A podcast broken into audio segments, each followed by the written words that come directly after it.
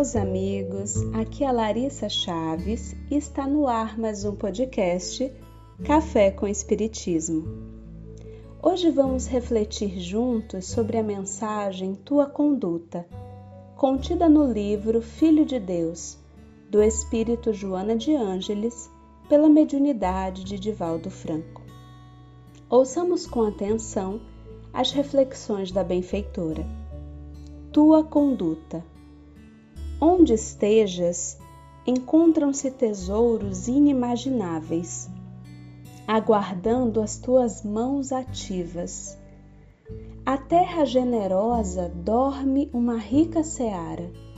No córrego cantante encontram-se uma usina em potencial. Na estrela de pedra está oculta a coluna. Todavia, todos aguardam a ação transformadora do trabalho. O solo espera o arado e a semente. A corrente de água necessita da adequada canalização e a pedra o instrumento que atalhe para o fim a que seja destinada. Assim, o ser espiritual que traz presente a divindade e aguarda se desfaçam os impedimentos para que estue exuberante.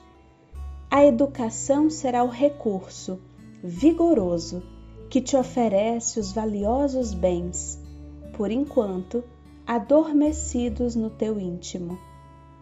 O cérebro, necessariamente iluminado pelo conhecimento, fará que se apresentem a inspiração e o verbo, a técnica e o pensamento robusto para o milagre das transformações que deves operar. O coração sublimado refreará a torrente de paixões, abrindo espaços para os sentimentos de elevação a exteriorizar-se na tua conduta, modelo e demonstração do que conduzes intimamente. A dor e o trabalho sejam considerados os maravilhosos cooperadores do teu crescimento. A bondade e o amor constituam-te os operadores da tua renovação, a fim de que, em todos os momentos, a tua conduta reflita os teus ideais e eles sejam a tua vida, em nome do bem incessante que fulge à frente e desejas repartir com toda a humanidade, que aprendes a amar e desejas servir desde agora.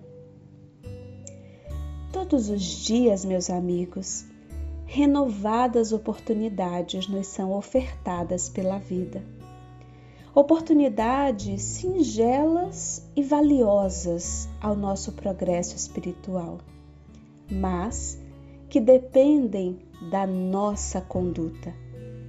Muitos nos perguntamos quais as tarefas importantes que temos a realizar para cumprirmos nosso planejamento reencarnatório ou nosso propósito existencial sem nos darmos conta de que não basta cumprir atividades como quem se desencarrega de uma lista de tarefas ao final do dia de trabalho. O como fazemos cada um dos nossos encargos cotidianos talvez tenha peso maior do que possamos supor. Nosso principal objetivo aqui na Terra é aprender, crescer, ser pessoas verdadeiramente melhores, para além das aparências ou opiniões que façam a nosso respeito. Os trabalhos materiais ou não, remunerados ou não, nossa situação financeira, social, familiar, são contextos para que o aprendizado aconteça. Cada um de nós, na atual reencarnação, experimenta seu próprio contexto, atuando o tempo inteiro sobre ele através do livre-arbítrio. Contextos muito parecidos podem não significar aprendizados próximos. Tudo dependerá da conduta diante desse contexto. Os jornais já noticiaram inúmeras vezes pessoas aparentemente devotadas ao próximo, com responsabilidades religiosas nas mãos, mas cuja conduta nebulosa apenas agravou os conflitos e consequências expiatórias da trajetória desses espíritos. Poderemos estar num templo dessa ou daquela denominação religiosa por décadas das nossas vidas e manter o olhar julgador e intolerante de quando lá chegamos. Haverá algum proveito? Provavelmente sim. Talvez antes fizéssemos até pior.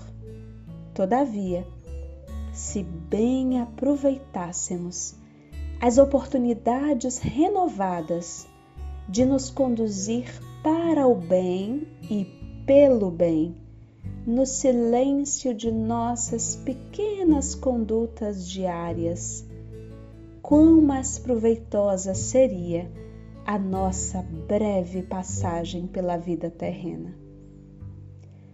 Um grande abraço a todos vocês e até o próximo podcast Café com Espiritismo.